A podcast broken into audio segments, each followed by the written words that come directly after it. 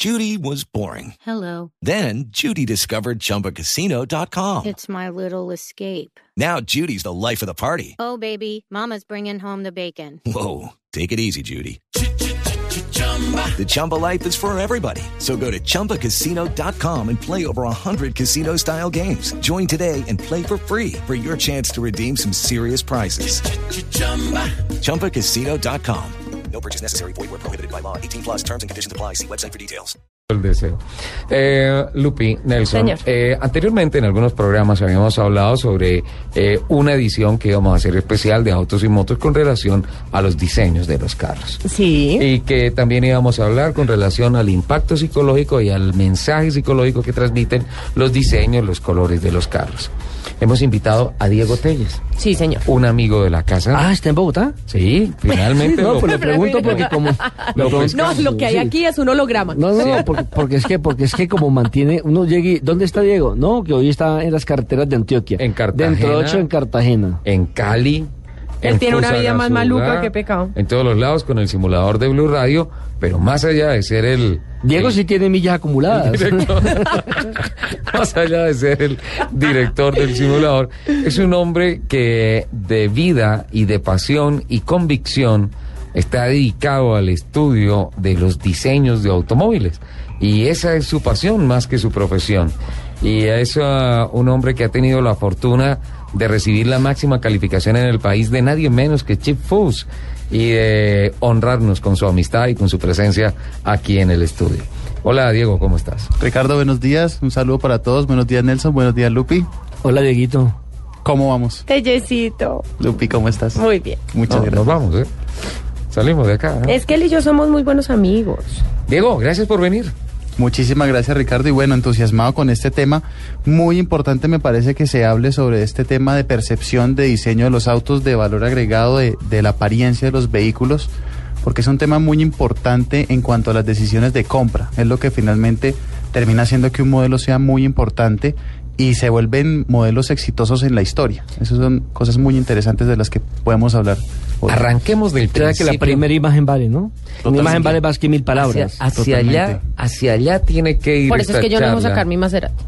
Hacia allá tiene que ir este programa y hacia allá tiene que ir todo lo que lo que nosotros eh, mm, la- logremos con, con Diego en estos momentos eh, con relación a cómo se impacta o cómo se afecta la decisión de compra de un usuario de un vehículo.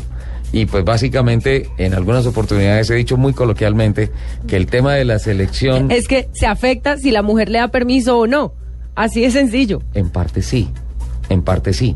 Porque hoy en día una mujer es, es una persona muy determinante en la toma de decisiones de hogar. Totalmente. Pero bien sea mujer, bien sea hombre, finalmente esto es como conseguir novia.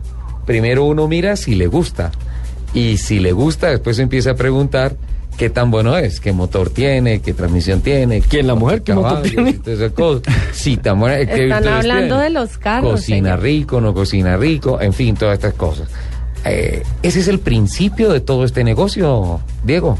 es el principio fundamental de cualquier tipo de aceptación que podamos tener en cuanto a los vehículos.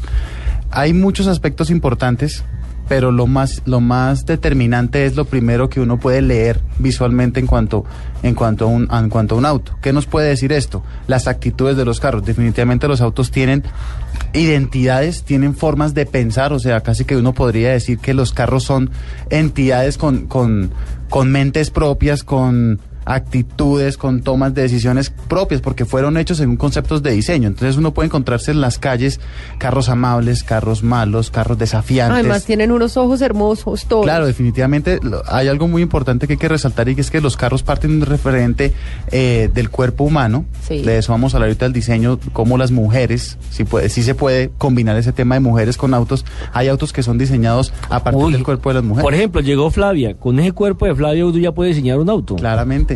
Para mí es un Ferrari, ¿eh? Un Ferrari, ¿ah? Es un Corvette. ah, es un Stingray. Y volviendo al y yo tema... que me quedé en topo. La topita. Lupi.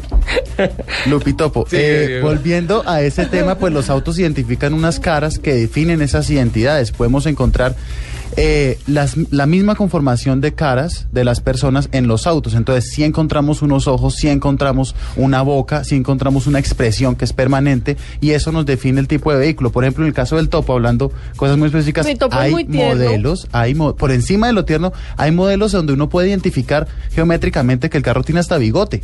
Sí. Entonces esos son, esos son valores que los diseñadores intencionalmente quisieron plasmar en sus carros y que van marcando la característica de cada auto y es lo que genera recordación en el tiempo. Y el color, por ejemplo, el- los colores eh, son el maquillaje, ¿no? En la mujer.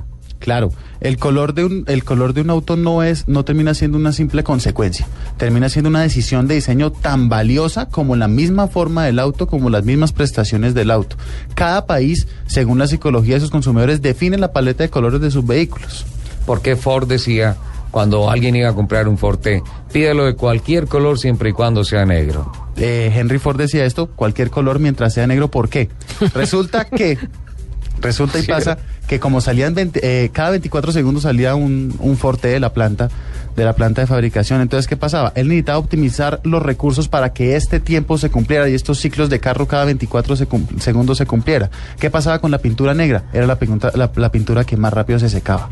Entonces miremos también que el diseño en cuanto al color también es una respuesta de diseño y no eh, vanamente que es que me gusta amarillo, me gusta azul o me gusta negro. También el color es un factor determinante. Y los deportivos también se identifican por algunos colores, ¿no? También Es que mira, Nelson, si tú me permites, eh, antes del campeonato del mundo de la Fórmula 1, en la preguerra, había un campeonato, por así decirlo, mundial de automovilismo, que se llamaba la Copa de las Naciones.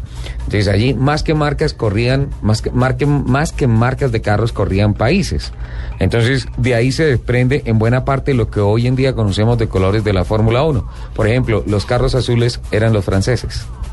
Los carros verdes eran los ingleses. Los carros rojos, los carros rojos eran italianos. Los carros blancos que después se convirtieron en plateados eran los alemanes. Entonces, el tema de los colores, más allá de la identidad, del maquillaje, de todo y de, y de la representación de algún sentimiento, también significaba la presencia de un pueblo allí en, en la competición. Ya estamos en las 10.58, nos tenemos que ir a voces y sonidos, entonces eh, damos libertad a la cadena nacional. pero, gente, me está nosotros interesante. Ya venimos porque en la siguiente hora tenemos muchísimo más de diseño y aroma sensual que llega a la cabina.